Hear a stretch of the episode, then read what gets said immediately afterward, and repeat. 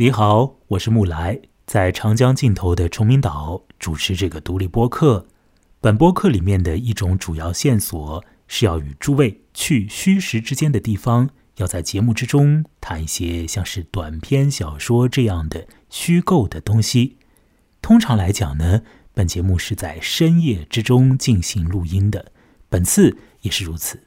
录音的时间是二零二零年七月。中旬的深更半夜，在这样的夏天的深夜里，如果你还是一个小孩子，如果你有幸和一群小伙伴坐在一起啊，又没有手机可以玩，又没有其他的电子设备可以让你摆弄啊，这个时候你们的眼前呢，居然有一团火，那么你们凑着这团火，感觉到呢也不是很热，因为呢。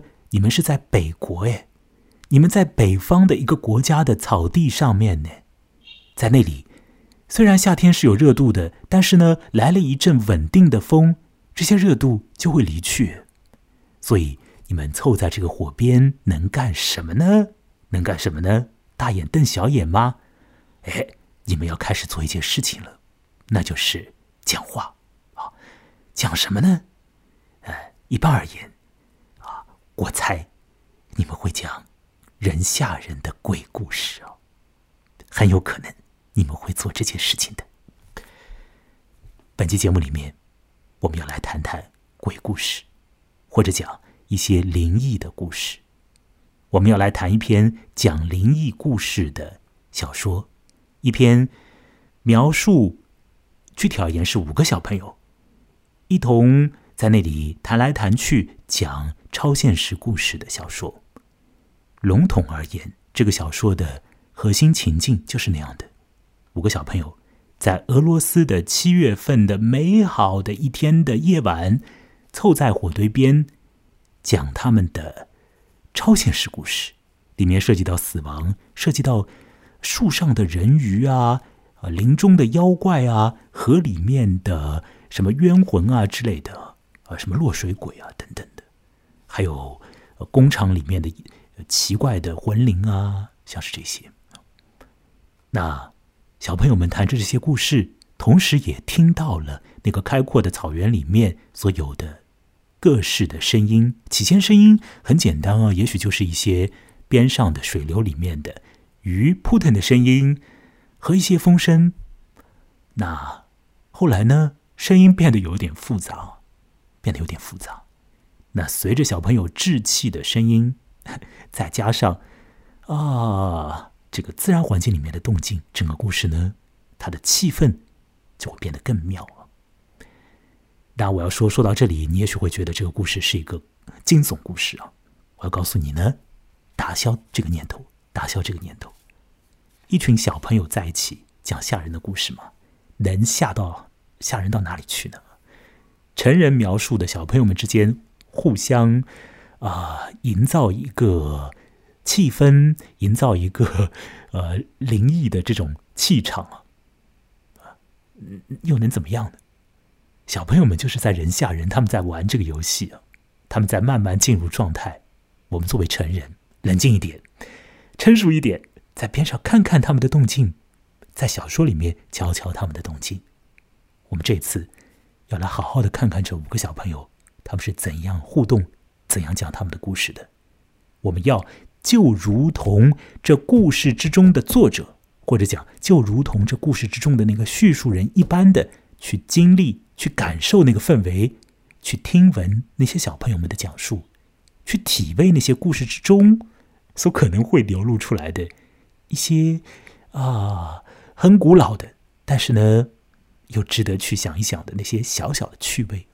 小朋友们带出的小小的趣味，同时要感受那个大环境，那个大环境，呃，很有可能和你生活的那边的环境啊，都大为不一样。空气也是不同的，因为那是在俄罗斯，在草原呢，在七月份的啊，天气极其好的一天的夜晚，在什么草原？在别任草原。又有一个翻译叫它为白净草原，还有一个翻译称它为百骏牧场，指的都是一个地方——别任草原。我们这个夜里要去别任草原，要谈俄罗斯作家屠格涅夫在他的呃成名的短篇小说集于一九对不起是一八五二年的时候所出的一本很老的书啊，《猎人笔记》里面呃所写的一篇著名故事《别任草原》。这故事是由我的伙伴黄文杰推荐给我的。那自从黄文杰来到了节目之中之后呢，本节目里就闪现出来了蛮多涉及到啊这个灵异状况的故事了，比如像是《聊斋》系列故事啊等等的。诸位可以听听看，以前我和黄文杰聊过《聊斋》里面的故事，像是胡四相公啊、酒友啊、小翠啊、天宫啊之类的，都是在。前面一段时间呢，我和黄文杰共同在深更半夜里面录的。那其实那些故事也不见得个个都是吓人的了。那这个夜里我们要谈的《别人草原》依然是由黄文杰推荐给我的。那黄文杰现在呢，他人在广州，你在吗？黄文杰？艾布莱，你好啊。嗯，好。我现在呢，想请你呢，用比较简单的语句啊，来告诉我一点呢，就是除开我上述所描述的这诸般种种之外。在你那里，啊，对这个故事而言，呃，你能不能够讲出一些可以勾引大家静下心来听我们聊的 一些点呢？我觉得这样说可以吗？就是请你来试图去勾引一下那些偶尔听到本节目的听者，或者是本节目的老听者，呃，跟他们讲几句话，告诉他们这个故事有什么样的趣味。哦，好啊，这个故事的话。嗯，我想就是自从进入那个互联网时代之后，不知道大大大家有没有一个感觉，就是对于鬼怪故事，或者是对于这种氛围，会有一点点的疏离。然后刚好这个故事，它就是在讲这种讲鬼怪故事时候，然后又是在夏夜，那种氛围就非常的美妙嘛。哦，你会感觉自己也好像加入其中了一样。嗯，我引申一下你的说法，你是不是说这个故事还给你带来一种怀旧的感觉，引发了呵呵 你小的时候，或者说我俩小的时候那种没有呃各式各样的呃是说互联网设备的年代里面的一些情况啊？你是这个意思吗？啊，这个是其中一部分，还有另一部分就是在读这个故事的时候，就感觉自己也好像是静静的。待在这个篝火旁边，然后听小朋友们在讲这些鬼故事，好，然后这种感觉真的非常的好。嗯，让我来问你一句话，请你非常诚实的回答我啊！注意啊，非常诚实啊，千万不要撒谎啊！就是你在看这个故事的时候，第一遍也好，第二遍也好的时候，你会觉得你是这故事里面的一个小孩在听别的小孩在讲呢，还是你觉得你是这故事里面的猎人在躺在一边佯装睡觉而偷听他们呢？请非常诚实的跟我说。啊，这个故事里面不是有五个小孩吗？我觉得我是第六个小孩子吧。啊，好，谢谢你的诚实而又复杂的回答。呃，是哦，五个小孩，你是第六个小孩，好，这个回答很好。呃，对啊，就是我们在看这个故事的时候呢，你可能真的是可以作为第六个小孩啊，去参与他们其中啊。但是我得强调啊。或者说，我得预先的做出一个呃表态，那就是说呢，我认为这个作家屠格涅夫他制造出来这篇故事，并不意图让我们呃成为这个五个小朋友之中的一个，或者是成为那第六个不在场的小孩。呃，他也许并无此意啊，因为呢，我们可以从他的呃文章的写法，以及具体而言是开头结尾的一些状态。可以感觉到这一点，就是他没有这个意思啊。从开头结尾可以感觉到这一点。还有呢，从这个这个叙述人，也就是这猎人笔记里面的这所谓的猎人，他的一贯的那种做派里面，也可以感觉到这一点啊。那么，再有从这个猎人的具体的一些呃他的呃和小朋友相处时候的状态啊，同样也可以感受到这一点。让我来稍微解释一下。第一点，故事的开头、结尾，这就涉及到整个故事的一个大的写作的一个框架。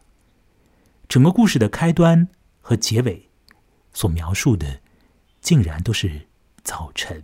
虽然这个故事的呃百分之可能八十五以上的情况吧，都是夜晚呢，都是在夜里的临场的情况啊，啊，草地上面的呃具体的一个情况啊。但是呢，这故事的开端和结尾说到的是早晨呢，说到是这个猎人自己的活动。那猎人呢，因为一些特别的状况，他迷失了方向，那么暂时那个夜晚呢，不能够回到自己的住处，所以他才加入了小朋友们啊。这是一个临时的、突发的一个活动，使得他进入到了那个气场里面。那么第二个就是这个猎人呢，他一贯有一种特点，那表现在《猎人笔记》的整本书里。就这个猎人呢，是一个观察者，而呃，未必是一个嗯完全敞开心怀和带有这种激情去参与到别人生活里面去的一个人。他可以去见证一些俄罗斯那块土地上面的呃不同的村落里面的一些人，看到小孩，看到疯子，看到勇敢的男人，看到过度勇敢的男人等等之类的。但是他是一个像是。在边上看看，然后就走掉了的 猎人，他要做他自己的事情。他打猎的，他打山鸡，主要是打山鸡。呃，嗯，不叫山鸡，叫什么来着？嗯，秋鸡，松鸡。哦，松鸡，对，松鸡也不知道什么玩意儿，反正他就是 他就是在打松鸡嘛。那么，由于种种的原因啊，那这个。打猎过程里面呢，会出一些插曲，所以他会去经历那些插曲。不过他也会离开啊，他不是沉溺在、陷落在某种情境里面的一个猎人，他是会抽身离去的猎人那么我前面说了三点呢，还有一点是什么来着？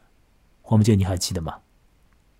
啊，我哦，对，我想起来了，就是说到这个具体的猎人的动静。猎人呢是怎么参与小朋友们讲鬼故事这个情况情境的呢？猎人是在一边呢躺下来装作睡觉。那在整个的过程之中呢，猎人呃不置一词，那他只是在听，他根本就没有参与到这个环境里面去。那我啰里吧嗦讲那么多，是想说一点呢，就是说我们看这个故事的时候呢，你可以作为第六个小孩，也可以呢作为猎人呢。我想呢。以成人的视角来看呢，也还是作为猎人比较好一点，因为这些小朋友呢，毕竟他们的年纪呢也是蛮小的，最大的一个呢是十四五岁，最小的呢只有七八岁，另外有个十岁，还有两个呢大概十二岁不到啊样子，所以这个这些小朋友年龄都很小，那么我们都叫他们为小朋友了，其实这个从七八岁到十四五岁还是一个对于。儿童来说，这个年龄跨度也有了，所以我的意思是说，这个七八岁的小孩的他的心境和这个十四五岁小孩的心境肯定是不一样的嘛。那么他们都在一个讲鬼故事的气氛底下，他们所听到的东西、所感觉到的、他们所表达的以及他们有起的反应，不一定是一样的。所以这一点我不知道，黄文杰，你看故事的时候，你作为第六个隐形小孩，你有没有留心到你的身边的其他几个小孩，他们做出了比较不同的，或者说各个不一的一些反应吗？虽然说他们好像都在一个一种讲灵异故事的这个气氛底下被罩在那里，但是他们的你可以明明的看出来，嗯，每个小朋友都是有他们自己的。一个特点在他们的身上的，我不知道黄文杰，你看到这一点了吗？我觉得这是这个故事的一个，也是一个趣味所在啊。五个小孩他们是不同的，就是他们体现出来的性格会不太一样。有就是比较专注讲鬼故事的，或者就是可能就是心不在焉的，只是顺着大家的讲话。就是那个比较大的那个孩子，他只是顺着那个讲鬼故事的小孩，然后跟他在谈着一些这些故事。然后还有一个可能会比较勇敢，他可能就根本就不相信这些鬼故事。嗯，对呀。还有吗？还有，好像是一个最小的那个小孩子，我本来以为他会被吓到的，结果是他是一点都没有在意这些鬼故事，他反而去看星星。对哦，还有呢？还有两个小朋友呢？就两个，就剩下就两个主要讲鬼故事的那两个小孩嘛。然后这两个，这样讲我们就清楚了。不过我不知道听节目的朋友啊，是不是能够你听明白？刚刚黄文杰描述这五个小朋友他们在干什么？五个小朋友，一个小朋友他已经年龄到了青春期，呃，对于鬼故事的相信程度已经降低，或者讲，现实里面有一些东西要他去忙活了啊。所以这个小朋友呢，有可能呢，他到了童年的边缘了。那他对于鬼故事的反应，或者说对于灵异故事的反应是什么样的呢？他其实呢是不太做反应的。最小的一个小孩七八岁，黄文杰以为他会被吓个惊慌失措，实质上呢，他沉浸在他自己的小天地里，他是发言最少的一个小孩啊，他其实。呃，好像已经游离在这个灵异气氛之外了啊！对，从头到尾都从头到尾，我们以为他是蜷缩在那儿，因为托格涅夫一直写他蜷缩在那儿，我们以为他吓得就是在那儿咯咯抖呢。其实呢，哎，不是这样的啊！我们到我们看完这个故事，知道他不是这样的。好，还有一个小孩呢，还有一个小孩呢，他是大概十二岁样子吧，可能如果我没记错的话，呃，小于十二岁啊，具体是小于十二岁。这个小孩呢，就是一个看上去呢蛮粗笨的，实质上呢，他有着一些他的个性。那么他的这个个性里面呢，有他的理智的一面，有他的对这种故事的怀疑的一面，有他表现出来不相信的大胆的一面，甚至于他在听故事的过程之中做了很多举动啊，都彰显出来了他的这种勇气、胆识和这个有别于其他四个小孩子的一面。这个小孩是一个很帅的小孩。虽然他我帅打引号啊，就是不是我们现在这个什么呃一般你想象的那个呃很很长得很漂亮这个意思，而是他身上有种帅气啊。所以这个小孩呢，特很特别很特别，因为他是唯一一个引起了故事的叙述人那个猎人的真正注意的一个小孩。我想这样讲黄文杰没有问题吧？啊，是的。好，这个小孩是被。唯一被猎人真正注意的啊，那这句话我们慢点可以来解释这句话到底什么叫唯一被这个猎人真正注意。那余下两个小孩呢，他们就是在讲鬼故事啊，主要有这两个小孩在讲，不过他们的呃主次也有一些不同啊。这是两个呢，嗯，应该是十来岁的小朋友，可能在这个年纪上呢，呃，一个是十岁啊，另外一个小于十二岁，他们呢可能是最最喜欢啊游离在现实边缘的。这个年龄段，他们两个人讲鬼故事啊。好，讲到这里，我们已经讲了十七分钟，还没有进入这个故事的啊一个大概的气氛里。那么我们现在接下来要做的，呃，应该就是要进入故事啊。我要来描述一下这个屠格涅夫所写的《别任草原》的一个总体的啊大概的一个走势啊，他的故事里面的一个。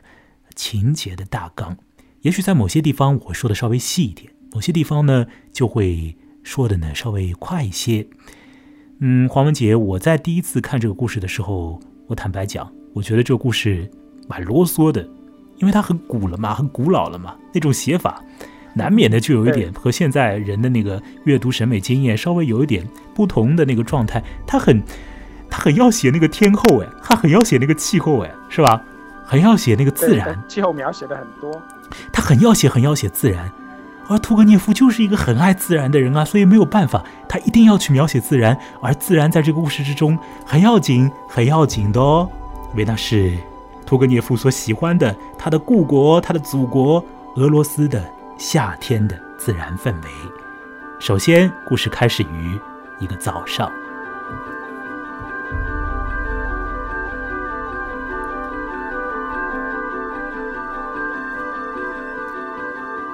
屠格涅夫的故事《别认草地》啊，这故事第一句话就是：“那是一个美好的七月天，只有天气长久稳定的时候，才会出现这样的好日头。”从一大早起，便是一片晴朗的天空，早霞没有像火般的燃烧，而是泛着柔媚的红晕。太阳不像酷热的干旱时那样火烧火燎，也不像暴风雨前那样暗淡发紫，而是显得明亮璀璨，在那狭长的云彩下冉冉上升，放射出鲜丽的光芒，随之又隐没在淡紫色的云雾中。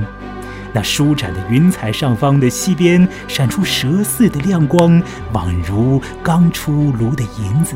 瞧，又有一些亮闪闪的光芒喷射出来，一个强大的发光体正在欢乐的、庄严的、飞快的向上升腾。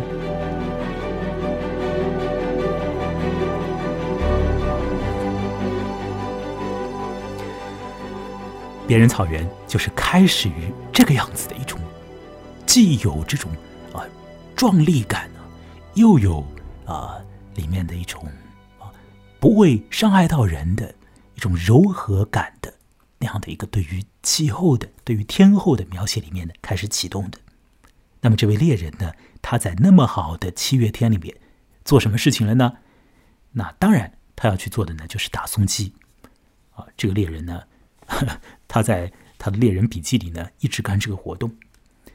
那天呢，他太沉浸于自然，也太沉浸于他的活动。所以他一直在观察这个自然的动态，呃，感觉到呢，那是一个柔和明朗的夏天。那感觉到这个天气很热，不过呢，风会把聚集起来的热气驱除、吹散。那么一阵阵的旋风吹过来的时候呢，它就预示着稳定的气候。哎哎，这俄罗斯那边的气象和我们这儿可能有点不同，它要来点风啊，天气呢反而是稳定的。那在那个季节，呃，农人们、庄稼人呢，其实还是很忙碌的。他们在割麦子啊，那是一个俄罗斯割麦子的季节。那么文章里面也讲到了，会割黑麦啊、荞麦之类的。这边我稍微插一句啊，就是如果各位呃听古典音乐的话呢，柴可夫斯基呃他的一套呃音乐啊，四季里面的七月份呢，呃所描绘的用音乐描绘的就是农人割麦子。那么这边呢，屠格涅夫也写到了这个农人啊，在这个季节，在那天啊，也是要劳作。那么当天呢，太阳落山之后，嗯，实质上是太阳渐渐开始落山的时候，这位猎人才发现呢，他自己其实早就应该往家走了嘛，可是他迟了一步。那么他开始积极的就要回去了。那急匆匆的呢，就走错了路。于是乎，他原本是应该要可能要走到什么树林里，没有想到呢，他走啊走，走到靠近平原啊，又看到山谷啊，又跑到什么一个圆丘啊之类的，啊，他开始呃进入一种迷路的状态，开始呢呃有点在瞎转悠了。那么随着他在那边转来转去啊，我们作为读者呢，也就可以看见更多的俄罗斯的自然的风光。那我要说呢，从我们现在的审美的角度来看，也许这些段落呢，真是有点稍微有点啰嗦，呃，不过你仔细看看，真是可以看出屠格涅夫对于他的故乡的这种热爱啊，对于这个自然的一种热爱。那同时呢，这种自然环境里面的种种的动态啊，实际上延续下去的，它会延续到那个夜晚的具体的篝火边的那个情境里。也会影响到那个情境里面的那诸般的灵异的感觉，所以如果诸位去看这个别人草地、别人草原的话，那么你也留心一点呢，留心一下开始所写的啊那些自然情况。现在天光要真正的暗下来，黑夜要从地上往上升，同时从天上往下降。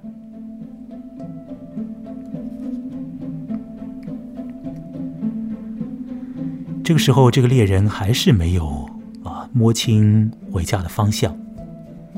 在夏夜之中，或许啊不回家 也不是什么大问题，因为可以找一个地方躺下来。那么，这个猎人在野地里也有其危险度的，倒不是说要遇到什么野兽，而是说呢，这个地形地势啊有点复杂。这个猎人呢，跑到一个圆丘上啊，可能就是，呃，某一个像是凹下去的一个地方之类的。那么还是高起来，丘是什么意思？应该是高起来啊。那他在圆丘上转了一圈，和他的狗啊，他在猎松鸡嘛，所以他有一个小动物狗啊，狗也找不到方向了，不知道怎么办啊。那他狗瞎转，结果就到了某一个边界，到了某一个边界啊，注意。他只要再踏一步，或许他掉下去。因为那是一个悬崖一般的地方。但是呢，还好，这个猎人呢止住了他的步子，他继续看，努力的看，因为当时天光已经消退，星光已经闪烁，他能看到什么呢？他基本上看不到什么，能够看到的是有几个人影哎，在一团火边呢。什么人？人口贩子。猎人是这样想的。做灰色地带工作的人在那儿出动了，他是这么想的。不过，当他往那滩火的方向走去的时候，他渐渐的辨识清楚，发觉呢，那边 原来是一群小孩子，是五个小孩子。他们呢，聚在这个火的边上面。那那个火光在那边一闪一闪的，发出噼里噼啪噼啪这样的声音。请注意哦，发出噼啪噼啪的声音。各位听一下这个声音哦，一定要听这个声音哦，因为四周没有其他的声音了，你不得不听这个声音。所以这很关键呢，声音在这个故事里特别特别的关键啊，噼啪噼啪。这火在烧，小朋友的边上有什么呢？有马，有狗。为什么有马？因为小朋友们在牧马耶。为什么小朋友在深更半夜里面出来让马吃草啊？他们疯了吗？没有，没有，没有。因为在俄罗斯啊，在七月份啊，白天气候呢不适合于马出来，马一出来，蚊蝇啊就跟着它飞，让这个马不好受。所以呢，当地的牧人和农民就到了半夜里，到了至少是这个天光已暗的时候，再把马带出来。所以马在边上呢吃他们的草之类的。那这个狗当然很警觉啊，看到有啊来了一个陌生人，当然很警觉。不过呢，猎人一起猎人的狗和小孩子的狗啊，用他们的方式打打招呼。而后呢，和这几个小朋友呢也打了一下招呼之后呢，那也就相安无事了。所以接下来猎人就开始立即的做一件事情。那什么事情呢？躺倒，猎人躺在那里，啊，他要开始听听小朋友们在说什么。而小朋友们凑在火堆边，毫无疑问必然会说一些话啊，否则这个夏天的不算长的夜晚又怎么度过呢？所以他们要讲话，那猎人呢就开始做出他的一贯的举动啊，就是以一种有一点渐离状态的那个呃呃姿态啊，去感受一下他的周围的那些人啊，去感受啊这些小朋友听他们在说什么。所以他开始偷听，那么小朋友在说什么呢？小朋友说什么？我们先等一下讲。先说这五个小朋友的形象和状态是什么样的。其实刚刚我和黄文琴已经把这五个小朋友的不同的特色呢说了一下。那现在呢，我要再次的啊提出这几个小朋友的身上的一些重点特质啊。第一个小朋友，他是最大的小朋友，他叫费加啊。各位可以记住他的名字，也可以不记得，只要记住这里有一个最大的小朋友，十四五岁。那么他呢是富农的小孩这个小孩呢。呃，他的眼神呢，半开心半不开心的，好像有一点点稍微有点不精心的感觉。他有他自己的裤子可以穿，甚至于呢，在他的这个行头上面呢，还会别着一个梳子。那因为他是富农的小孩嘛。第二个小朋友呢，他就是大概是十二岁不到，叫做帕夫卢沙。他的名字各位也可以。忘掉也没有关系，只要记得他是一个看起来有点粗笨，实质上很有头脑，并且很大胆的。然后我要说很帅的一个小孩那这个小孩呢，帕夫卢沙，他在这个故事之中有一些的特点，让这位猎人呢感到很有兴趣啊。所以猎人的一个很大的一个注意力在帕夫卢沙那边。那第三个小朋友呢，他呢就嗯小于十二岁，和帕夫卢沙大概。差不多同龄，这个小朋友叫做伊柳沙，他的名字呢，大家也可以忘掉，但是呢，要记得他的形象啊，他的形象啊不太好，怎么不好了呢？啊，近视眼，近视眼，我也近视眼 然后接下来其他的形象是长脸，然后勾鼻啊，显得呆板，显得病态，呃，闭闭着他的嘴巴，一开始是闭着他的嘴巴，后来他巴拉巴拉要讲话了啊。然后呢，他的眉头是皱着的啊，眯着他的小眼睛。伊柳沙。那第四个小孩，第四个小孩叫做科斯加，科斯加呢就大概十岁样子。这个小孩的特点是什么呢？瘦瘦的，有雀斑，啊，呃，像是个小松鼠一样的，然后呢，显得很忧郁，忧郁是他最大的特质啊，水汪汪的大眼睛，那这个眼睛呢，像是会说话的，一眨一眨。好，最后一个小朋友，他就真的是小小朋友了，因为呢，他只有我们这儿上一年级、二年级的年纪，叫做瓦尼亚。这个小孩有一头卷发，然后呢，他蜷缩在其他小朋友的边上。缩在那儿，我们也搞不清楚他到底是想要睡着还是他要干嘛，他就蜷缩在那儿。好，这几个小孩那各位要知道啊，大概会有这么几个小孩子哦。而后呢，这么几个小孩子呢，就要开始讲述他们的故事了。那这个猎人呢，也就要去听到小朋友们的讲述了。而这些故事呢，他们是由。一流沙，第三个小孩就是那个形象看起来最最不太好的那个小孩，相较别的小孩而言，可能有一点点不太好的那个小孩。他呢很愿意讲，所以他一开始是闭着嘴巴的，然后他嘴巴啪张开，张开呢他就闭不上了，他开始讲很多很多话啊。这个小孩首先要讲，那么当时的时候呢，这个火上还在烧土豆啊，那所以小朋友呢，等一下也可以。边讲呢边去看看土豆有没有烧好，吃吃土豆。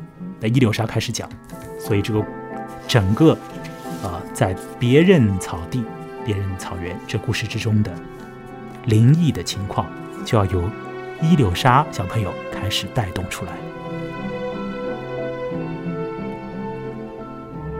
伊柳沙讲了一个故事，说是他在。打工的时候，伊柳沙很小呀，他就已经打工了。那没办法，当时的时候有这个农奴制，那么也有呃，并非务农的这种童工，他们跑到工厂里去啊上班了，老早去上班。那伊柳沙难逃这个命运，他呢已经到职场里面去做帮工。伊柳沙讲呢，有一次他们在职场里面的就做纸的厂啊，在那儿呢，呃，被老板扣留下来了。说是有些活啊，干到夜里了，那么也就不用回家了，就住在厂里吧。第二天醒来接着干吧。那么伊柳沙呢，就和其他的工友啊，和大人们住在这个厂里。伊柳沙讲说，当天夜里他就遇到了所谓的家神，家是家庭的家，神是神仙的神啊，这是翻译里面的用法。我想说的大概就是一个空间里面的一种鬼魅，大概是个意思。那么这个鬼魅出来干什么呢？请注意啊，他住出来啊，制造响动，所以伊流沙说，你要去感受这个鬼魅，你不是用看的，而是用听的。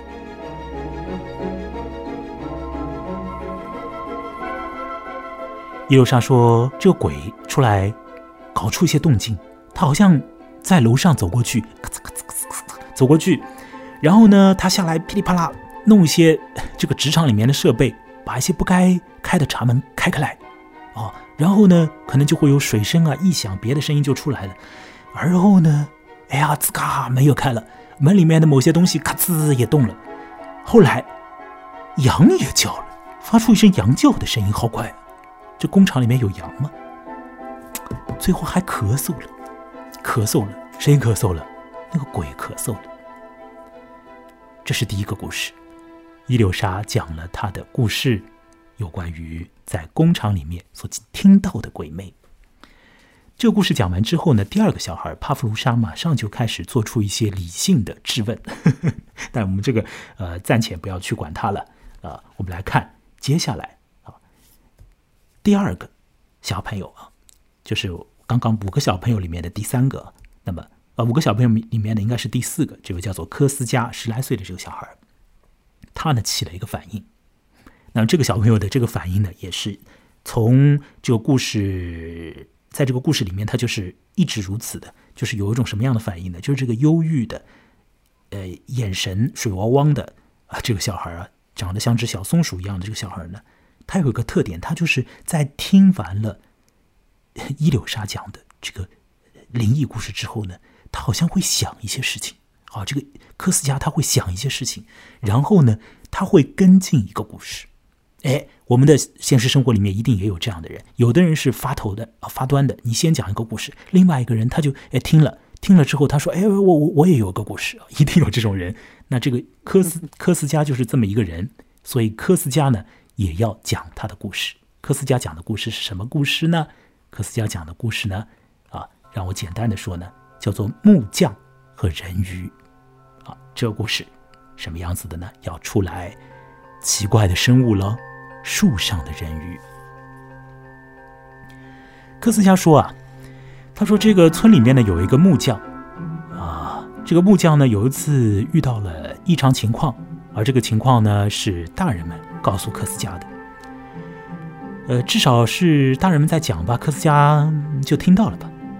说是这个木匠呢有一次呢。在林子里面转的时候啊，看到树上面呢出现一个女人，啊，一再一看不是女人，是一条人鱼。这个人鱼的肤色呢，像是扁鱼的颜色，也像是鲫鱼的颜色，反正它就是一条鱼，也是一个人。那这个人鱼啊，就开始招呼那个木匠，发出声音了，发出声音了。注意啊，又是声音。要听这个人鱼说什么，而在林中啊，不可以听这些妖魔鬼怪的声音的哦。请各位注意，俄罗斯世界是一个东正教世界，是一个基督教世界啊。所以呢，什么像是人鱼啊、灵妖啊、水怪啊，反基督，都不在基督教的那个哼他们的信仰体系里，或者讲啊。就是基督教里有魔鬼嘛，但是没有人鱼嘛，所以人鱼你不要理他，有问题，这个东西有问题，所以这个木匠不想理他，但是人鱼叫他叫他过去，所以木匠就过去了。但是木匠是一个基督徒，所以木匠知道人鱼这种奇怪生物的可能所带来的危险性，于是木匠。一边靠近人鱼，一边做出一个举动，他开始画十字。各位可以想象那个状况啊，就是在胸口啊，在身前啊，用手比划一个姿态。当他的这个姿态呢，勉勉强强的画完，这人鱼就有了一种反应。这个反应依然是透过声音来实现。人鱼大哭，人鱼哭了。人鱼讲：“你为什么要画十字呢？如果你不画十字，我们可以非常好的过一生一世。而你画了十字，一切都完了。”小朋友科斯加说：“随后，这位木匠回到了村子里，从此郁郁寡欢。”也没有找老婆，一直是一个单身汉，过着很落寞的生活，过上了不好的人生，啊，至少在旁人看来不好。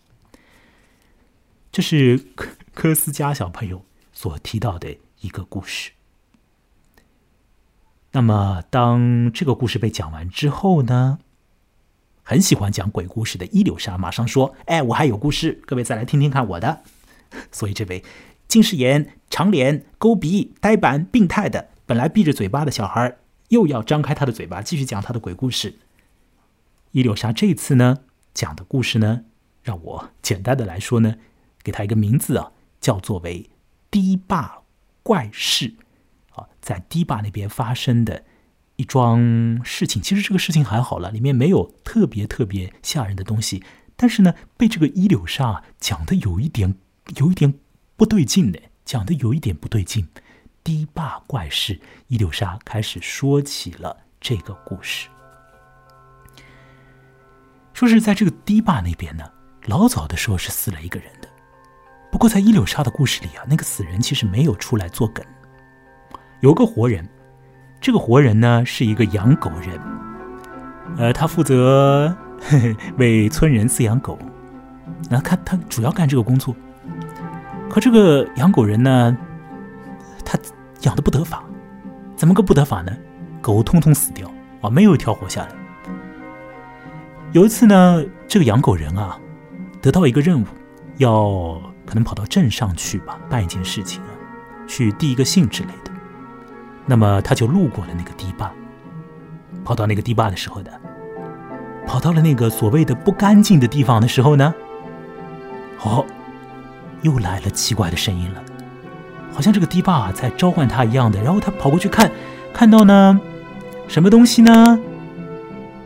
一只小绵羊，咩咩，小绵羊在那个堤坝那儿。哎，各位，你不要忘掉啊！伊柳莎讲的第一个故事里面，那个在职场里面的那个精怪啊，他发出羊叫的。这回又来了一只羊，伊柳莎好喜欢羊小绵羊咩咩叫，看那个养狗人，养狗人觉得蛮可爱的，这小羊啊，把它抱起来。小羊被抱起来，然后呢，这个在人的手心里的小羊。用他的羊眼看着人眼，看呐看，人看那个羊，越看越不对头，可是也没有太大的不对头，就是这个样子。人把羊放下去，好像要对他讲一句话的时候呢，这个羊似乎心领神会，又咩一下回应他。伊柳沙讲了这么一个故事。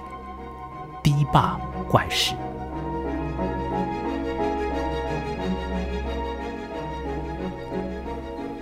在讲完说是有羊发出叫声的时候，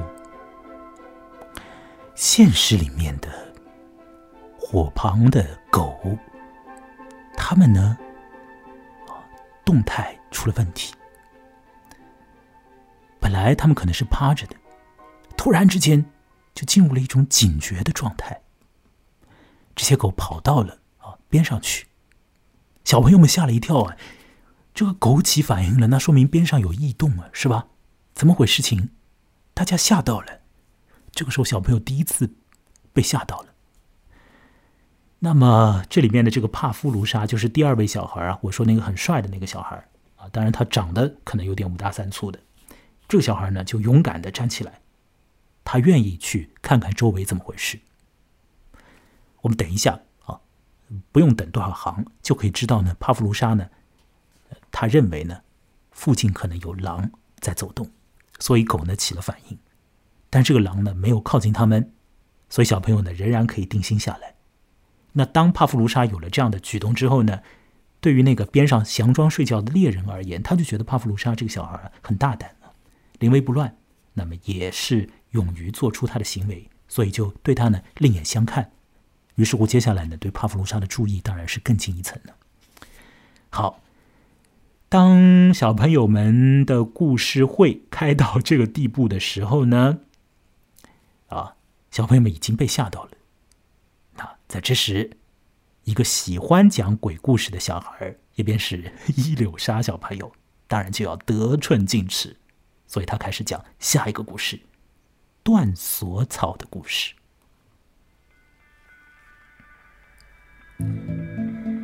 伊柳沙小朋友开始讲断锁草故事，说是在家边呢，本身有个老爷。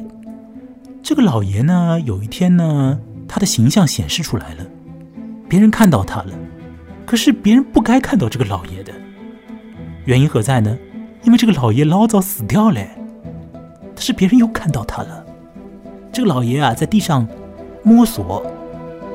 哦，胆子很大的人就靠近他，靠近他。啊，问说你在干什么？啊，老爷你在干嘛？你怎么出来了？你不是应该在坟里吗？那个老爷说：“我在找草啊，找草啊，我要找找断锁草啊，用那个草就可以把锁给断了。为什么要断锁啊？”我要从坟里爬出来啊！我要爬出我的坟墓啊！伊流沙讲了这样的故事，这故事显然，如果被拍成一个什么样的啊恐怖故事里面的一幕，倒是有点吓人。不过还好了，因为它太离奇了，有点故弄玄虚一般。好，这时候呢，喜欢沉思、喜欢做出忧郁反应的科斯加立即又跟进。那就科斯加开始说：“看见死人呢？事实上，有人真的看见过死人，而且事实上，在一些地方，人们的确是可以看见死人的。”于是科斯加这个小孩就开始讲，在别人草原这篇故事里面的，应该是啊第五个故事，第五个灵异故事，那是见到死人的故事啊啊，不是那个老爷。而是别的一种死人了。科斯加说呢，在某一个节日的呃一天里，就在一个固定的俄罗斯的一个节日里，只要呢你呢坐在某个台阶上，目瞪口呆的看着路，啊看啊看看啊看，你就会看到呢路上面呢会来一些人。而在那个特别的情境之下，你看到的那些人里面呢，会有人要死的，啊，会有人很快就会死掉。我要说科斯加所讲的这个故事啊，其实是真的，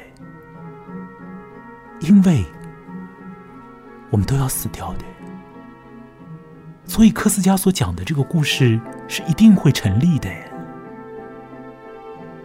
好说是有一天呢，有一个老太啊，或者说有个妇人呢，不是老太，她呢就在那个特定的节日的特定的情境下，坐在石阶上看啊看，看马路，她要看看谁要死了。结果他看到一个小孩或者是一个年纪不大的人吧，跑过来。嗯，于是这个妇人想，哇，他要死掉嘞，这个人要死掉了。结果在一段时间之后，这个人果不其然是死了。不过呢，那个妇人已经没有余欲去为那个人的死活操心了，因为当天他还看到了一个人，而那个人让那个妇人吓了一跳。那个人是谁呢？各位，不是别人，正就是那妇人自己呀。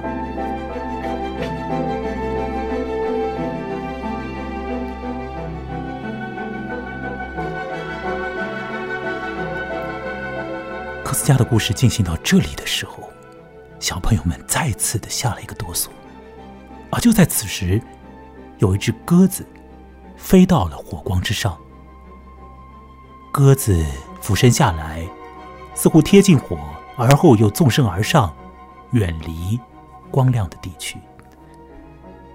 我必须得说，各位，鸽子在基督教的文化里面呢，象征着圣灵。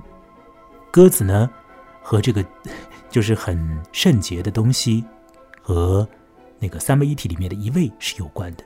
而在这儿呢，屠格涅夫的写法呢，有一点点的啊，有一点点的怪异啊。他把一个普通的农村妇女的死亡的信息和某种圣灵的象征连接在一起。反正小朋友们看到这个鸽子之后，好像心下也安然了。觉得说那个妇人有可能也像是鸽子一样，可以进入到别的地方去，灵魂或许可以飞升到别的领域吧。好，这是见到死人的故事。在这些故事被讲完之后呢，最大的那个小孩他要讲点话。我得说，最大的那个十四五岁的小孩费加啊，他在整个故事会里面的状态呢。按照猎人的这个 他的眼光来看，是说呢，费加呢是一个不太讲话，因为呢他是一个富农的小孩，而其他小孩呢也许都是呃贫农的小朋友啊，所以呢他大概有一些的身份在他身上，再加上他的年龄比较大，所以他就不是很适合于呢讲太多的话，要维持一下他的特别的一个状态，在这个小的群体里面。我要说，我还看到了一个别的东西，实质上也是屠格涅夫写出来的，就是费加到了青春期。那么他对于小朋友们所讲的鬼故事啊，可能心思意念呢没有那么的足，他倒是呢会好几次的想到女孩子，或者想到一些和情爱有关的东西。比如当听到那个前面第二个故事木匠和人鱼的时候呢，费加这个小孩马上就问，说是这个人鱼啊有可能是喜欢那个木匠啊，别的小孩没有任何小孩会想到这一点的，只有费加想到了，因为他十四五岁了，他青春期了。后头费加还会有一个反应，也是和女孩有关的。但是我们要先先说呢，在这儿呢，这个费加呢，就基本上他不讲什么话。但是呢，到听到这儿，听到这个见到死人故事之后，那费加呢开始去问第二个很帅的帕夫卢沙，问他说，他有点像扯开话题一样的，说是呢，你，呃，你有没有遇到过所谓的天照天照是什么呢？是日食。帕夫卢沙说有的。在他的老家那边的村子里呢，人们看到过日食。那么，于是乎，帕夫卢沙这个最理性的、啊，最勇敢的小孩最得猎人之侧目的小孩开始在整篇的别人草原、别人草地这个故事里呢，开始讲他唯一所讲的一个故事。这故事呢，是天照的故事，日食啊。这个情景里面所发生的故事，那我要说，帕夫卢沙所讲的故事是非常非常的一个现实的故事了。帕夫卢沙说：“呃，日食这个情况一来的时候呢，村人们就会慌慌张张，有的村人呢吓死了，呃，因为他们总是觉得说日食一来就会来一个妖怪，这个妖怪会跑过来吃人。”所以这些人就在发现日食端倪的时候呢，预先的逃开。那么有一个老爷一看到日食，就往草地里逃，一头扎进草，然后呢，嘴巴里面叽嘎叽喳的开始叫。为什么叫呢？那个老爷说：“哦，他说我这样就可以变成一只鸟啦，我就装成一只鸟，啊，妖怪就看不到我。”老爷呢，这或者。也有可能也不是老爷吧，就反正是这个村人呢，他就这样想啊。可是确实有很多的村人都很害怕日食妖魔鬼怪要来了。结果呢，他们从远方的这个地平线上，真的看到了一点奇怪的东西。帕夫鲁莎说：“那群乱作一团的人啊，往那边望啊。”真的看到了一个怪怪的东西，朝他们走近了。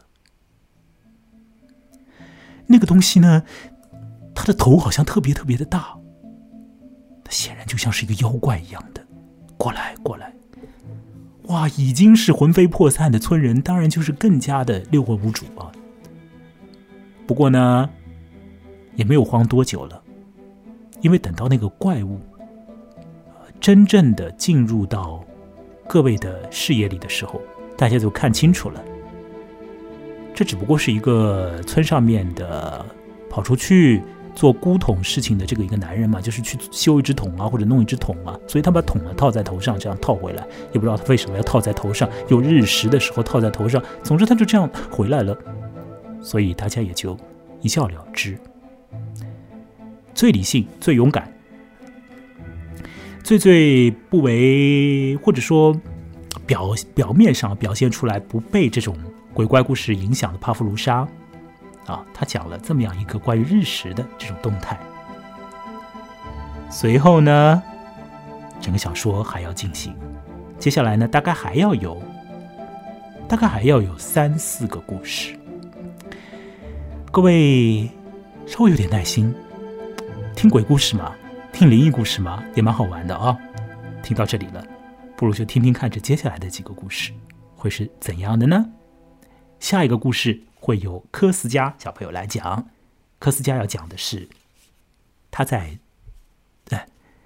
呃当天的前一天夜里所经历到的真实事情了哦，终于出来真实事情了啊！前面都是道听途说，或者是村子里面的别人的过去时态，现在是眼前的真实。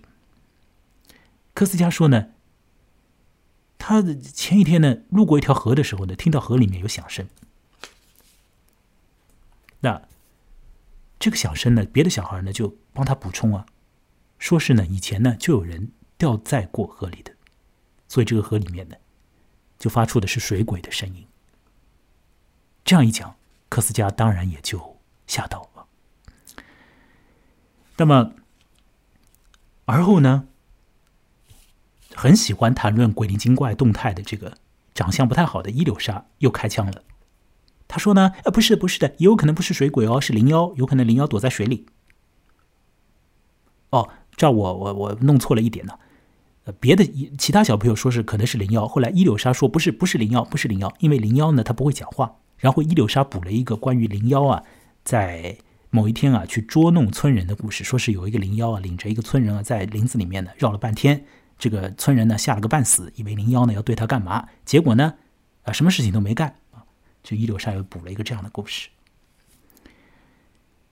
讲完这些那么多的故事之后，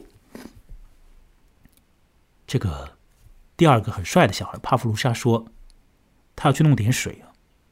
当时呢，这些小朋友呢已经吃了，已经吃了那个土豆啊。那帕夫罗莎说他要去舀点水，那要到边上去一下，那要进入到芦苇荡里才能够去舀水。哎。他走的不是个时候哎，前面还在讲水鬼，还在讲沼泽里面的什么动态河中的异响，帕夫卢莎偏偏那个时候要去舀水，这就有点啊，他是要表现自己很大胆吗？反正他就去舀水了，可能他真是渴了。结果呢，这小朋友们呢就继续讲这个水中的水鬼的情况，说是在水中啊。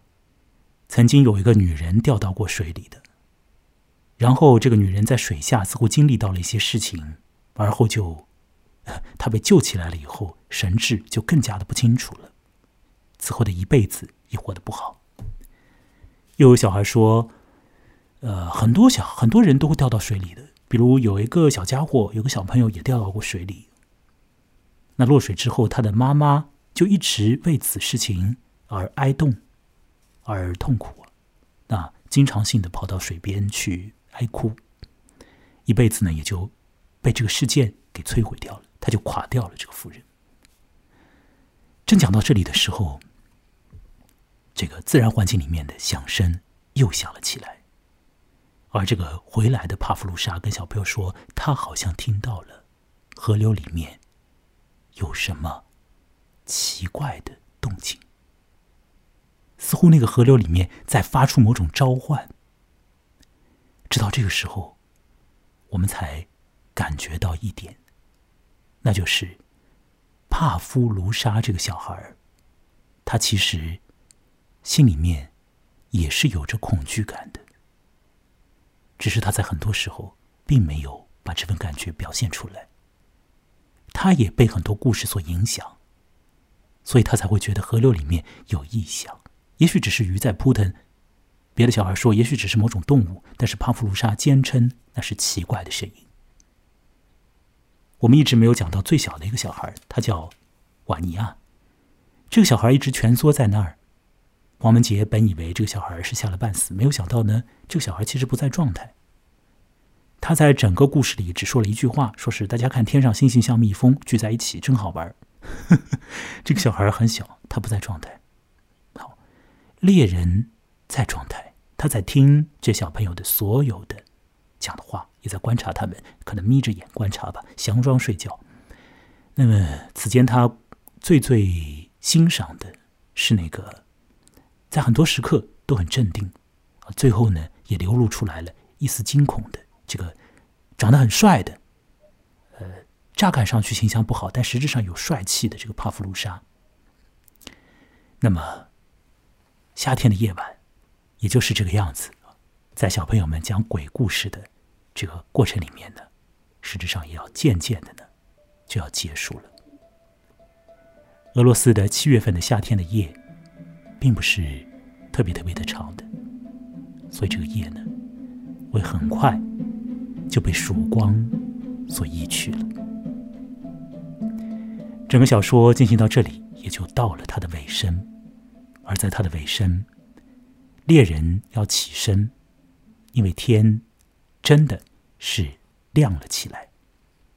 而在这个天亮的动态里面呢，啊，猎人起身，看到他的身边呢，其他小朋友都还睡着，只有一个小孩儿，已经醒了。各位一定可以想到那是谁？那就是猎人最喜欢的小朋友帕夫卢莎吗？帕夫卢莎已经醒过来了，所以猎人和他互相致意，然后猎人也就和他的狗以及。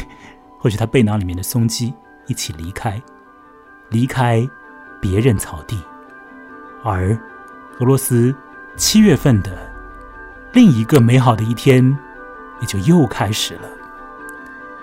猎人再次的为我们描述俄罗斯七月份的气候，同样的用了壮丽的美好的词眼来描述他的感受和他的观察。那里。实质上段落不长，大概有两段。猎人告诉我们，整个事情就是这样，那一页就是这样，小朋友们的故事就是这样，灵异的故事全讲完了，一天完全结束，另一天又开始，就是这样，就是这样，但也不全是，但也不全是，因为最后还有一件事。猎人说：“很不幸，在没有多久之后，传来了一个噩耗，说是帕夫卢莎死了。帕夫卢莎不是因为溺水而死的，而是因为有一回骑马，从马上面坠落下来，就摔死了。”猎人说完这个信息，也不带任何悲伤的。进一步的解释，就离开了故事，也终止了整个别人草地。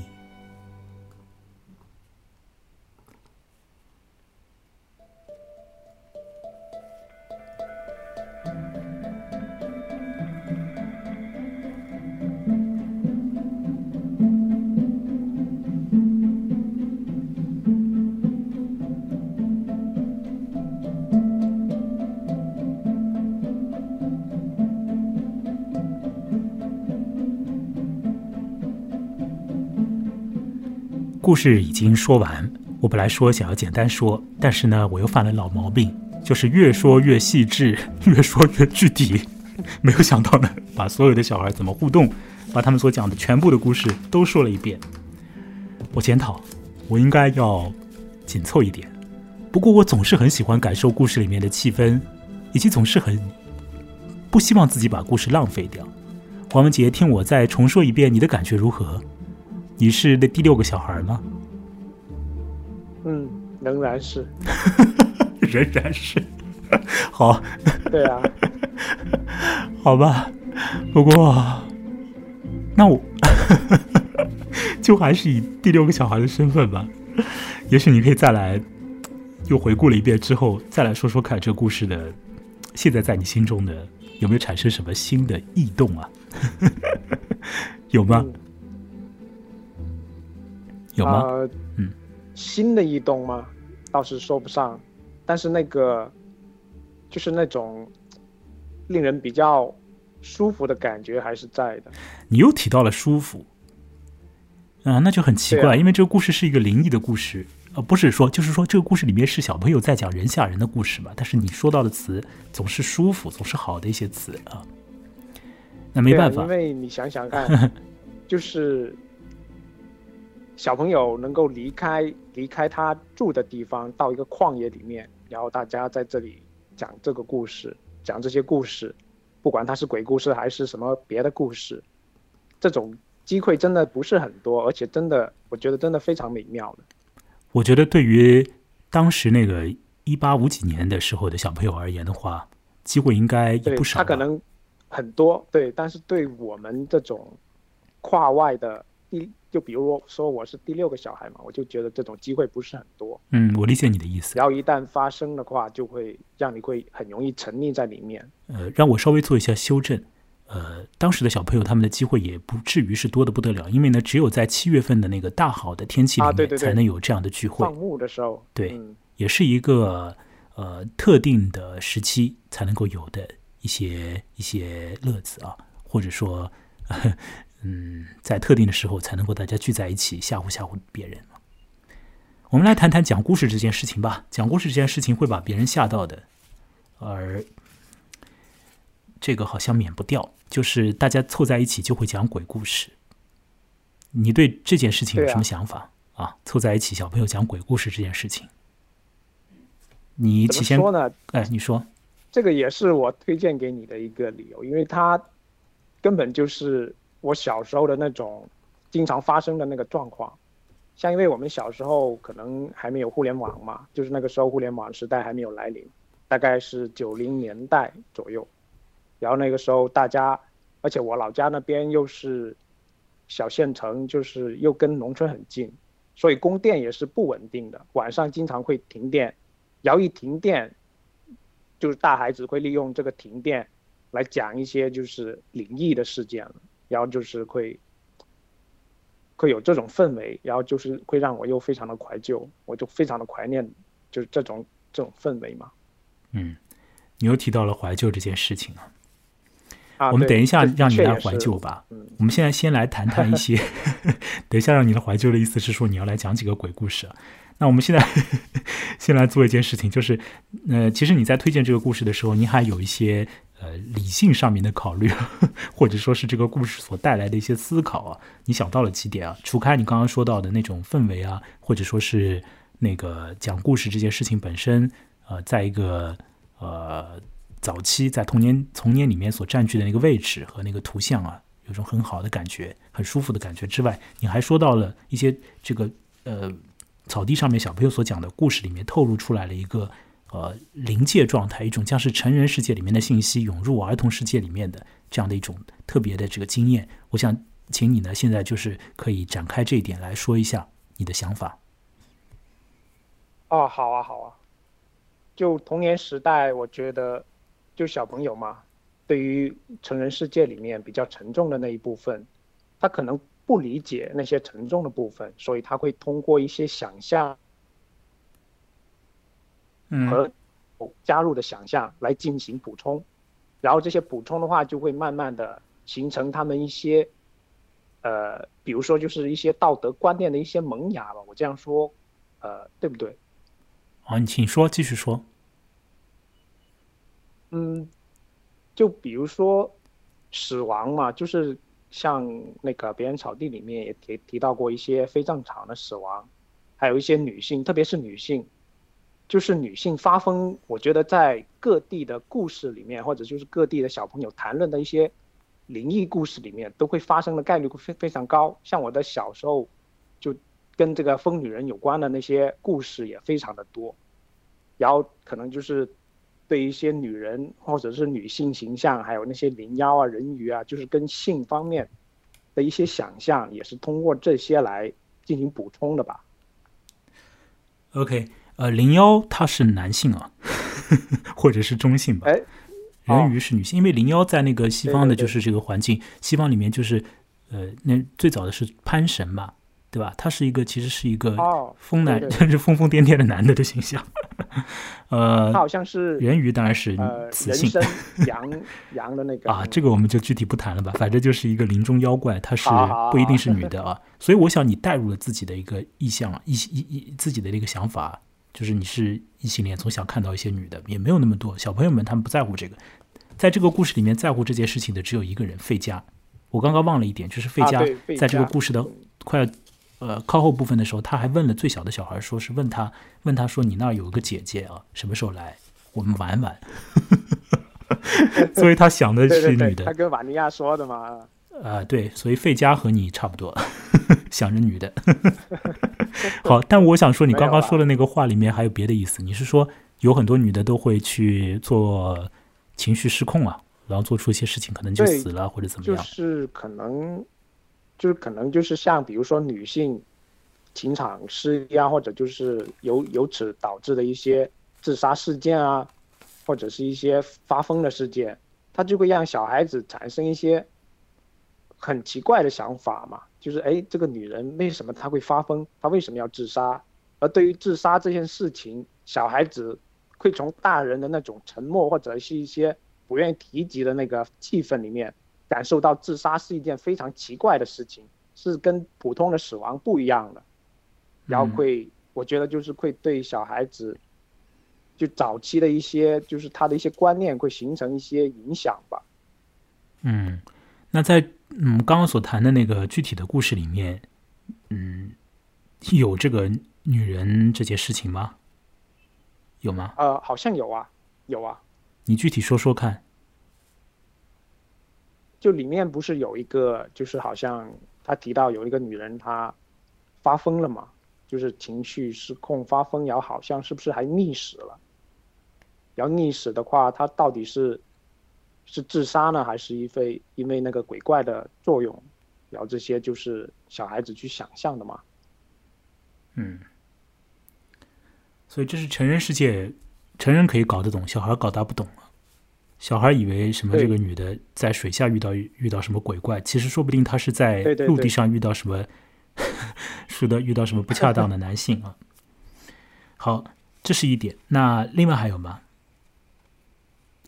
关于这个故事的想法，就刚刚大概就是这这些吧，就是就是对于孩童的那个早期的那个他的观念的影响，我觉得还是蛮大的。呃，就是我不知道你们那边，我不知道你小时候有没有经历过很多死亡事件，像我是经历非常多的，有直接的也有间接的。像比如说就是反幼的时候，就我会经常从大人的那个他们的。谈话里面听到反右的时候，我们那边经常会有人很多人被吊死在树上。好，而且他点到为止。杨桃树上 啊，好的。因为这些事情呢，你总是要，哎，我们的节目里面呢，虽然是没有人来听了，但是呢，现在这个环境也是这个样子，所以呢，呃，也不要去解释，不要去引申太多这些现实里面的。我的意思就是麻烦动态，像这种是间接听到的，还有直接看到的，就是因为九零年代我们那边有弃婴潮。嗯，就很我看到很多的，就我是以一个孩童的身份见证了很多被丢弃的、死亡的小孩。好，我来补充一下，你稍微暂停一下，我我打断你一下，就是说，可能有的人仔细听，听到现在他会觉得我胆胆子太小了，不是这样的啊，我胆子是大的，但问题呢是说，有的时候呢，就是有些话题啊讲出来呢，可能会扯很多，然后又扯到那个太多现实里面的动态之后，就会要去解释，一解释呢。容易就是我们离开了这个虚实之间的那个境界啊，所以我还是想维持在那个既现实又有点不现实的那个空间里面。那那我现在要补充一下话啊，就是说刚刚的黄文杰你所谈到的那个呃，在政治运动里面所出现的各种的冤魂和呃各种不该死的人死去啊、自杀等等的，这个当然。你这件事情倒是提醒我了，因为呢，我以前呢，我我想了一下呢，就是说我经验里面好像没有这些事情啊，没有这个冤魂的这件事情。后来呢，直到我到了大学，呃，别人来跟我讲，这个大学呢有一幢楼啊，这个楼上呢不停有老师跳下来，也是在某一个阶段里面。然后呢，但是呢，大家呢也就是说说而已啊，根本没有人会觉得说这幢楼有多恐怖，照样还是在里面上课。所以想想呢，也蛮。也也有点说不出来的感觉，因为你经历了这个小孩子的阶段已经过去之后啊，你到了成人世界里面就是这个样子的，就没有这个小孩子的反应了。可能大家都变成比费加更大的人之后，就没有了呃伊柳莎和科斯嘉的反应，也没有了帕夫卢莎的反应。当然了，也不能像瓦尼亚那么的纯真了。那也就很现实，也就觉得这也无所谓啊，死就死吧。所以 这也是一种，也是一种现实里面的那个冷酷啊。那你讲到弃婴啊。这这个事情，九零年代弃婴可以想象啊。关于弃婴这个事情，呃，应该也有一些我们这儿的那种现呃真实或者是虚构的一些文章啊，也会去谈这一点。呃，这个很很糟糕，因为也是由计划生育带来的吧，应该是对吧？那或者还有一些传统的那个这种这种这说法，所以我们这社会里的动静，我们不太谈，我不要去太再谈了。然后呢，我想来说的呢，就是说，呃。《猎人笔记》这本书，它呢倒是实质上是有一个社会诉求的，对吧？嗯，你明白我在说什么吗？这个很简单吧？就农奴制吗？你是说这个？对啊，对啊，这是很清楚的。这个你嗯，不用去说，我们不要用社会主义的眼光来看。那你你还原到当初的时候，就是说这个作家他一定是有这个想法的，想要透过他的呃文章啊，透过他的故事呢，去表现一些不是说是表现农奴制，而是说是表现别人不表现的东西里面的那些农民的一些状况。嗯，我想这样说更清楚一点。对，因为以前更早先、更更早前一点的那个这个文学里面呢，或许更多的表现的是和这个农民不太相关的一些事情那只有在民俗的这种文学里面可能会有。那么，屠格涅夫他作为一个，他其实是呃呃，我不知道他的具体的一些生活经历了，但我猜想呢，他应该不是一个很惨的那种农民家庭的小孩吧，是吧？我猜测啊。他好像是富农啊，不是他好像是地主哎。哦，地主啊，那他就不是农民了。对，所以他是一个有产者的小孩，是一个小嗯小的地主的小孩啊，或者是大地主啊，也搞不清楚。那所以他带着这种去在边上看一看呢这种心理啊，去见证一些事情，那么完了之后呢，把它们变成虚构的东西写出来啊。所以这个当中也有一个间距啊，就是也不是说是现实照单全收啊，它总的而言它还是一个创作。那么，但这个创作呢，你也免不掉，就是要有一个交托和反映，呃，当时那个时候的一些不被反映的社会现况的一个意图。那么，我们一般的理解总是会认为《猎人笔记》里边很多故事是在讲这个，讲这种农奴啊，讲农民啊。那么，被大家传的，或者说是至今为止啊，还在去聊的一些故事，比较为人所注意的呢，像是这个一呃呃，像是这个叫什么？这个这个这个草原啊，什么什么草原？别人草原，就别人草原。其实难说，它里面有太多，你懂我的意思吗？就是没有说有太多那个有关于农奴的事情，是吧？甚至于可以说是基本上什么都没有。嗯，所以这一点呢，也是提出我提出一个问题，大家可以去想想，就是你到底你要在故事里面干什么啊？你是要去成全一个故事，还是你要去所谓的反映一个现实？我相信呢，屠格涅夫在写《别人草原》这个故事的时候呢，他是真的是要成全那个场景，要去表现那个啊气氛，甚至呢要去诉说出这个俄罗斯的特别的氛围和环境，七月天七月天里面的一个特别的一个情况。所以我们千万不要被那个我们的语文书上面的那种教训啊，搞得脑子已经呆掉了。不要被那种什么社会主义的那种说法啊，已经搞得已经没有别的想法了，想法还多了去了啊。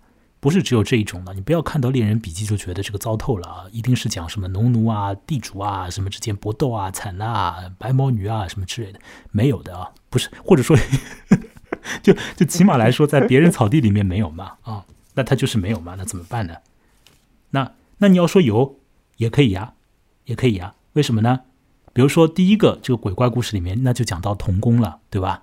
有童工，对，那么后来呢，又讲到很多呃，这个辛苦的这个农民，他们很辛苦啊，他们的人生为什么那么的辛苦呢？你要去引申了想，当然是可以说一些问题啊。但总的而言呢，它和现实离得有点距离。所以黄文杰，你提出来了一点，就是在现实的边上这一点，你能谈谈这这件事情吗？就整个氛围所带来的那种在现实的边界上的效果，请你简单的呃一两分钟来谈谈这一点。啊，就是你说这这种边界感嘛，对啊，这是这是你说的，你在录音之前告诉我的。对啊，所以请你来说。嗯，就我初次看这个小说的时候，我是没有，就是那种就比如说就是阶级的那种想法在里面。他给我的第一个感觉就是好像从空中俯瞰了一个很广袤的一个草原的那种感觉，然后在草原上面有一堆篝火嘛，然后像这种旷野的地方，它又是远离人烟的地方，但它又不完全远离人烟嘛。然后在这个地方，各种声音，还有黑暗，还有一些光亮，然后它会给你一个感觉，你好像是处在一个一个就是有点既既有自然的一些东西，又有一些非自然的东西的那种氛围里面。然后你在这种氛围里面，你能够感感觉到很多，呃，很明快吧，很明快、很纯净的东西。我很喜欢这种纯净的感觉。所以这故事还有个翻译啊，叫“白净草原”啊，真是纯净啊。哦，白净是吧？当然这是谐音了。呃，好吧，那我们讲到这里的话，时间已经不多了，给你五分钟的时间，你可以讲两个，五分钟的时间讲两个，讲两个你的鬼怪故事吧，你小时候所听来的，好不好？现在你可以稍微酝酿一一会儿，我可以给你放一个音乐来伴奏一下，你要伴奏吗？你可以酝酿一下你的故事，然后现在就是五分钟的时间来讲讲你的故事吧。你可以开始。呃，那现在就开始了是吧？嗯，呃，好呀，我就讲两个吧，一个是间接的，这个间接的故事是从我母亲那里听过来的，然后这种故事，我想可能大多数小朋友，呃，大多数人可能都会在童年的时候听过吧，就是有关那种食人妖的故事，然后这种食人妖一般都是，呃。女性的形象就有点日本神话故事里呃鬼怪故事里面那个般若那种怨女的那个形象，然后他可能就是想要去抓小孩子来吃他们的内脏，然后就像我母亲就会用这种啊很可怕的故事来要求，就是让我们不要随便的跑出去玩嘛，这可能就是大人的一贯的招数吧，然后。像这种食人妖，在我们当地有一个名称吧，叫做牙山。它意思就是从山里面出来的，然后牙齿非常锋利的那种女妖，所以叫牙山。然后一个比较直接的鬼怪故事，就是我刚刚说的，就是弃婴巢有很多那个儿童的尸体嘛。然后就是因为有实在太多了，小朋友也看的太多，然后就流传了一个鬼生儿的那个。就是这种小故事嘛，就是你一旦看到了鬼生儿，就是看到这种被丢弃的那个孩童嘛，死掉的孩童，你一定要用石头去砸他。然后小时候我们这些小孩子就一就会拿石头去砸那个那个死去的孩童的尸体，因为这样的话才能够把那个就是那个鬼生儿给驱赶掉。然后我觉得现在想起来其实还蛮残忍的，但是对当时的小朋友来说，这是一个。既是一个鬼怪故事，又是一个驱魔的故事嘛。好，这是你要讲的两个你那边的故事啊。对，嗯，崖山女妖，还有呢是拿石头砸别的小鬼，小鬼砸小鬼，那个小鬼就叫鬼生儿。哦，你呃，现实中的小鬼砸鬼生儿。对 对对，哦，那也是不同地方的一个风俗不一样，可能在另外一些地方的话，就会觉得那小阴灵啊。很值得被看重，因为它会保护你啊。什么像泰国什么的，还做个佛牌，还各个地方不同啊。你们那里靠近越南，靠近越南是这样看待小鬼的。民俗会更更原始一点吧，就是小朋友可能家里面就是大人也不会太太去教这种这种事情嘛。然后对于这种鬼生儿，大人其实也是很含糊的，他们不想说，就是这些是。被丢弃掉的，别人不要的那种小孩，他们不想说，他们就说这就是一个妖怪鬼生儿，鬼生的儿子。哦，因为这些都是不好的事情丢掉的呀。呃，是哦，就不想告诉小朋友实实况。那你们相信吗？一开始，我们是相信有小，就是相信有妖怪的呀，所以才会去砸，而且这是一个勇气的体现。然后一群小朋友就兴高采烈的就这样过去了，然后就哇，我觉得其实还蛮蛮狠的。各位，我其实刚刚不应该笑的，我不应该笑的，我现在还是笑了，没办法，因为那个我也抱歉的。其实这些事情呢，呃，嗯嗯，就是还是要保持一定的嗯一定的空间呢，要是也不能够完全否定啊各种情况的存在啊，我觉得。在现实的地方太现实了是成问题的，不会那么的现实，总有一些不现实的可能性。那么在小说里面呢，可以充分的探索这些不现实的可能性啊，有可能在你我的身边也有一些不现实的东西存在啊。但是呢，也不要担心，他们呢也不会害你啊。呃，至少呢，一般而言是不会害的。啊，好，那么我们把这个别人草地或者别人草原啊，托格涅夫的故事也就说到了这里。那么也讲了现实里面的一些啊情况啊。那么我们今天的时间呢，也已经到了一小时二十多分钟。我想呢，我们就会到这里呢来进行收场了。那么我我想来说呢，这个黄木姐，我们下一次要聊的是什么呢？既然我们已经聊了这个故事的话呢，下一次我们说不定呢，可以再来说屠格涅夫所写的另外一个故事。那这个故事里面呢，也有一点神神鬼鬼的东西，涉及到一个疯男人啊。那故事的名字叫什么？美丽的什么河畔的？你还记得那个名字吗？美美丽的梅恰河畔的卡西扬。哦，名字好长啊！美丽的梅恰河畔的卡西扬。如果呃有可能的话，我们以后下回可以聊聊那个故事啊。呃，风男人的故事。好，好，那么我们这次的小朋友围着篝火讲鬼故事的故事也就进行到这里喽，也就进行到这里喽。好了。如果你要来得到更多信息，请添加我的微信公众号。我的微信公众号的名字和我本人一样，木来羡慕的木，来来往往的来。我总是犯错误，因为呢，我本身呢是要把这个信息放在中间段落，或者呢放在开头的地方说的，结果呢总是弄到最后来说。下一次我要放到头上去说，就是大家还要添加一下，添加一下呢，给我一个支持。呃，点开看看，我看到数字呢涨上去，总是心里也快活一点，因为我现在看的人呢也。有限的，就是大概也就是一个班级的人数。二零二零年七月中旬，所以我也搞了好久这个录音了，那也没办法。所以现实啊，现实啊，也是有其冷的一面啊，并且很冷很冷啊。现实呢有其窄的一面，也很窄很窄。现实呢也就是这样，会有人要死的，像是帕夫卢莎那样的，最后呢也摔死了。那么也谢谢黄文杰来参与啊。那我想呢，就是还是和朋友一起聊一聊啊。或者是现实里的朋友，或者是这个节目之中的朋友呢，一起聊一下呢，可以通过谈话把这个节目呢，就是做的有声有色一点。或许呢，也可以有更多的朋友呢，可以参与到节目之中来。啊，这段音乐还是太怪了，干嘛要放这这么怪的音乐来收场呢？也许我们放一段其他的音乐啊，来结束这个我们最后的这个阶段。我想要说呢，就是如果呢，你愿意来参与啊，和我来聊聊故事的话呢。你有这个兴兴趣这个热情的话就可以啊。呃，你可以来联系我。那么在微信公众号上，你就可以联系到我。再说一下微信公众号的名字吧：木来，羡慕的慕，来去的来，我也是这个名字。那么，呃，另外呢，就是我的这个节目呢是独立节目啊，也没有任何的这个稳定的这个现金的支持啊，只有大家的捐助和打赏。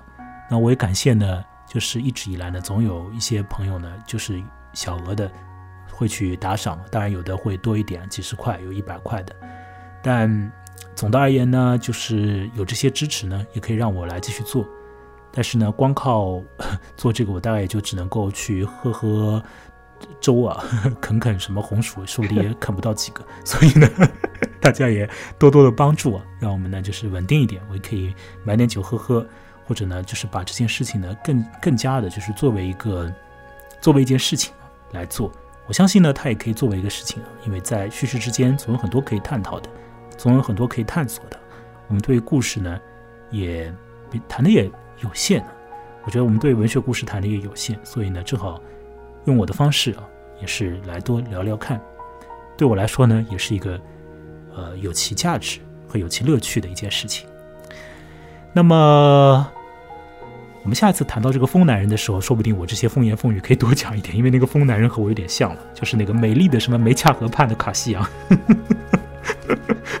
我们下次可以来说说看那篇故事。好啦，好啦，好啦，我们的所有的事情已经讲完啊！谢谢黄木姐来参加，下次再会。嗯，再会。